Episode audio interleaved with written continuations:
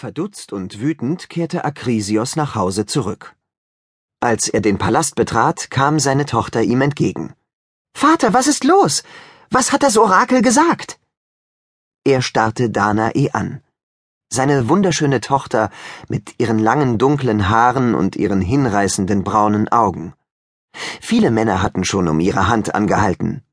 Akrisios konnte nur noch an die Weissagung denken. Niemals dürfte er zulassen, dass Danae heiratete. Niemals durfte sie einen Sohn bekommen. Sie war nicht mehr seine Tochter. Sie war sein Todesurteil. Das Orakel hat gesagt, dass du das Problem bist, fauchte er. Du wirst mich verraten.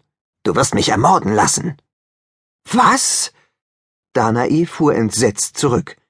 Niemals, Vater. Wachen! schrie Akrisios. Führt dieses abscheuliche Wesen ab! Danae verstand die Welt nicht mehr.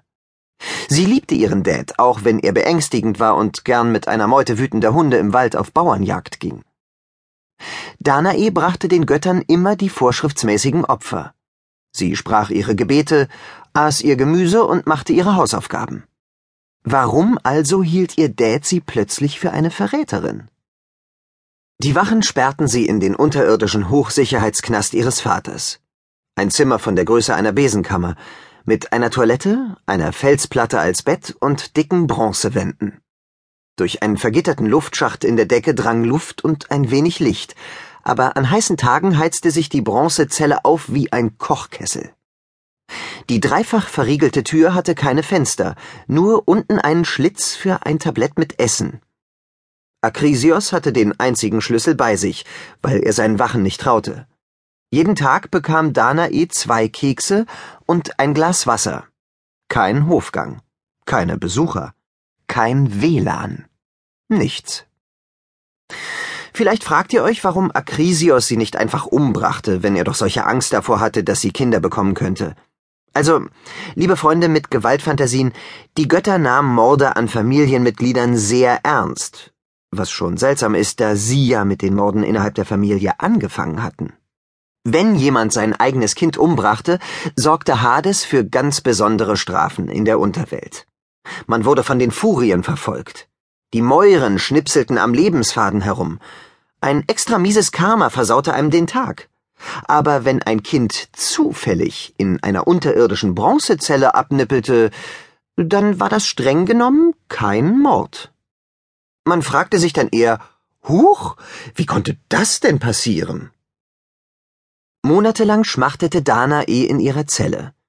Sie konnte mit ihrer Zeit nicht viel mehr anfangen, als aus Keksen und Wasser kleine Teigfiguren zu kneten oder mit Mr. Toilette zu reden, deshalb war sie meistens damit beschäftigt, die Götter um Rettung anzuflehen. Eines Tages hörte Zeus, der Herrscher des Himmels, wie Danae seinen Namen rief. So sind die Götter eben. Wenn man ihren Namen ruft, spitzen sie die Ohren. Wahrscheinlich googeln sie sich auch die ganze Zeit selbst. Zeus lugte mit seinem Röntgenblick vom Himmel herab und sah die schöne Prinzessin, die in ihrer Bronzezelle ihr bitteres Los beklagte. Meine Fresse, das geht ja mal gar nicht, sprach er zu sich selbst.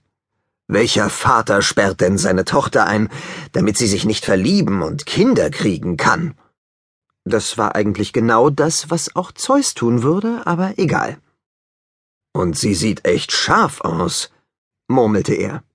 Ich glaube, ich schau mal bei der Kleinen vorbei. Typisch Zeus.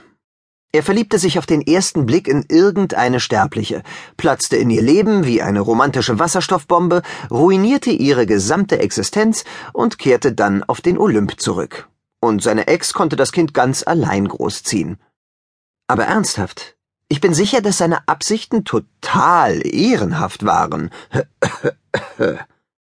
Bei Danae brauchte Zeus nur einen Weg in diese Hochsicherheitszelle zu finden. Er war natürlich ein Gott, er hätte die Tür einfach sprengen können, aber das hätte dem armen Mädchen bestimmt Angst eingejagt. Außerdem würde er eine Menge Wachen töten müssen. Explosionen und eine Spur aus verstümmelten Leichen sorgen nicht für die richtige Stimmung beim ersten Date. Er kam zu dem Schluss, dass es leichter wäre, sich in etwas Kleines zu verwandeln und durch den Luftschacht zu kriechen. Dann könnte er in aller Ruhe mit dem Mädchen